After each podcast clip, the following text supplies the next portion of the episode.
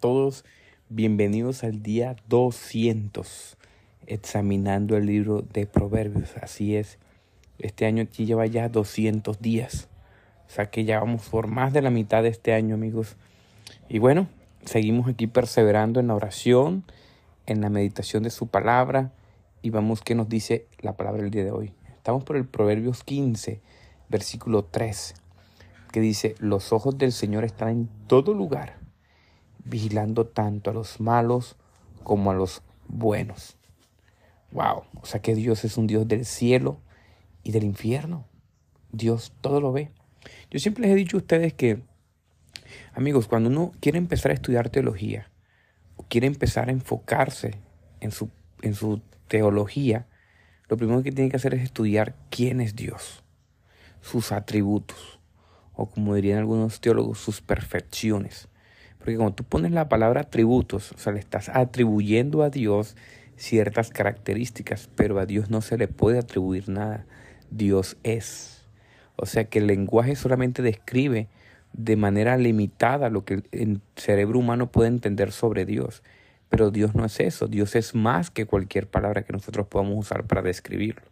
Entonces Dios no tiene atributos en sí. Es las palabras que usamos para describir a Dios. Por eso algunos teólogos usan las perfecciones de Dios. Dios es perfecto, eterno. Y ninguna palabra puede explicarlo completamente. Pero hay cosas que nosotros eh, presuponemos en el lenguaje por revelación bíblica. Lo que vamos a estudiar hoy entender hoy en este pasaje es que Dios está en todo lugar.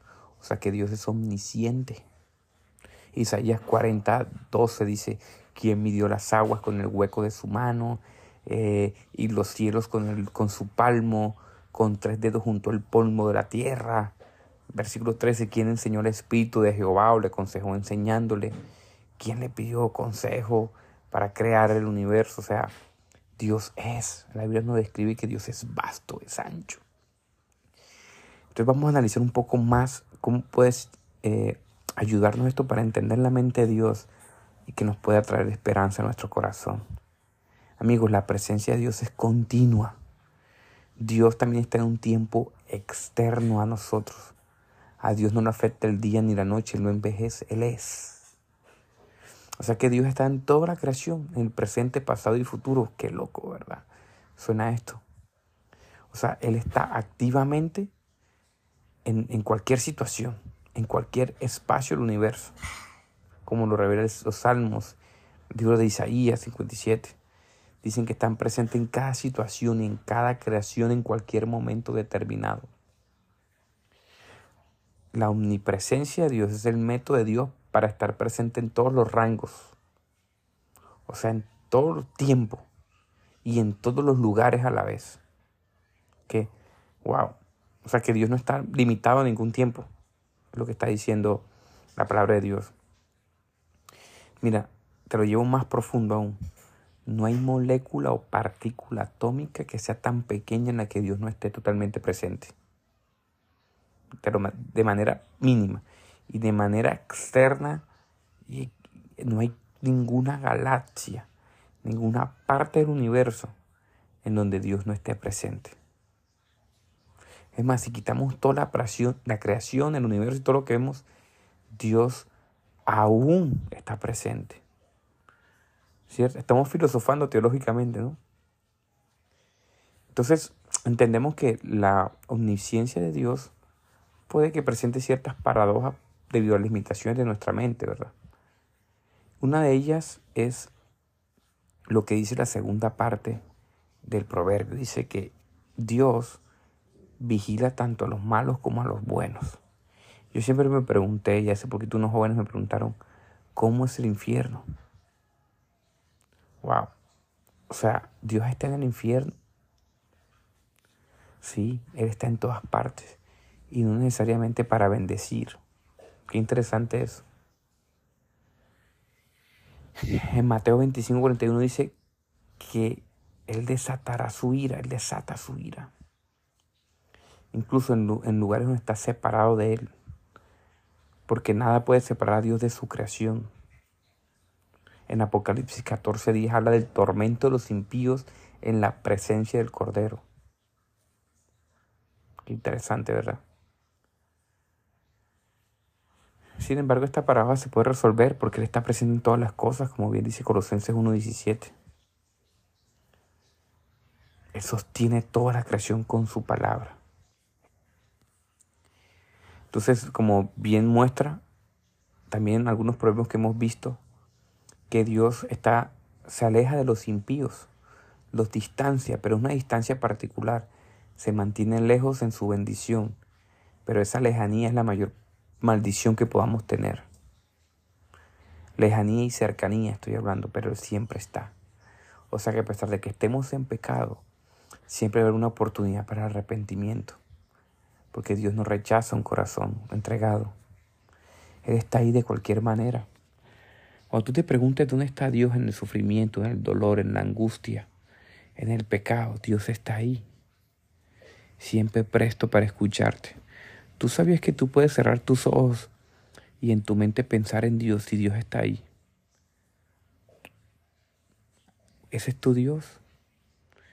Dios no, se escapa de la, de, de su creación. Cuando te preguntes, ¿dónde está Dios cuando me está pasando algo malo? Dios está ahí. Solo quizás que por algunas circunstancias no podemos percibirlo, por la duda, por nuestro estado caído, pero Dios está ahí en todo lugar. Así como está al lado de los impíos, está en ese mundo, también está en el, cielo, manifestando toda bendición que ni siquiera podemos comenzar a entender aquí. Esta mañana hablaba con mi pareja y le decía, wow, en el cielo no vamos a poder estar juntos como esposos, pero vamos a estar juntos y la Biblia nos promete que será algo más gozoso. Así que mientras tanto, en nuestro estado caído, nosotros podemos disfrutarnos acá y ser siervos de Él en su creación. Ser agentes de salvación y de gracia común. Pero esto no es todo, estaremos en la eternidad con Él. Él está aquí ahora y estará después. ¿Qué más esperanzador que esto? ¿Qué más esperanzador que podemos estar con Él? Que por más que nos escondamos, que por más que queramos huir, Dios siempre está. Ese es tu Dios. Te acabo de presentar hoy, en el día 200, una perfección de Dios, que Dios está.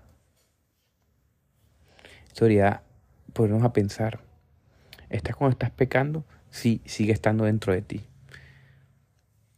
¿Está en las situaciones difíciles? Sí. ¿Está en la injusticia, en el dolor? Sí, Él está. Ese es tu Dios. ¿Cómo no servirle a ese Dios que sabe todo, y que tiene un plan para todo. Esta es la esperanza del Evangelio. Esta es la centralidad del Evangelio, que no importa lo que pase, Él está. Y Él volverá por su creación y la redimirá. Y tú serás parte, si confías en Jesús, de todo eso. De la presencia eterna y más clara de Dios. Uf, qué poderoso y qué maravilla y existen más atributos. Muy seguramente seguiremos viendo algunos más, pero como siempre te he dicho, estudia, estalquea a Jesús. Así como estás conociendo a alguien, revisa sus redes sociales, sus perfiles, las personas que lo rodean, tratas con él. Así estudia el Señor, estalquea a Dios. Hoy estalqueamos un atributo perfecto de su omnipresencia. Amén. Vamos a orar. Gracias Dios porque nos dejas ver un destello de ti, Señor, en este proverbio, que tú estás en todo lugar, Señor, en la justicia y en la injusticia, en el dolor y en el sufrimiento, en la alegría y en la muerte. Siempre estarás, Señor, y estaremos contigo para siempre. Gozamos de esa, de esa creencia, Señor. Nos ayuda a vivir con libertad. A que van pasando los años, Señor, debemos esforzarnos más por conocerte y descansar en tu obra y en quien eres, Señor. No se le escapa nada de su creación. Ningún pecado, Señor, ninguna idea que quiera atentar contra nosotros está lejos de la idea del Señor. Nuestra mente, Señor, es iluminada por ti. Tú sabes cada idea y cada pensamiento. El que hicimos y el que haremos, nada se te escapa. Ese es nuestro Dios. Qué esperanzador tener un Dios tan poderoso, magnánimo como tú, Dios. Te pido que bendigas a mis hermanos y que este mensaje traiga esperanza. Los inspire en el nombre de Jesús. Amén y amén.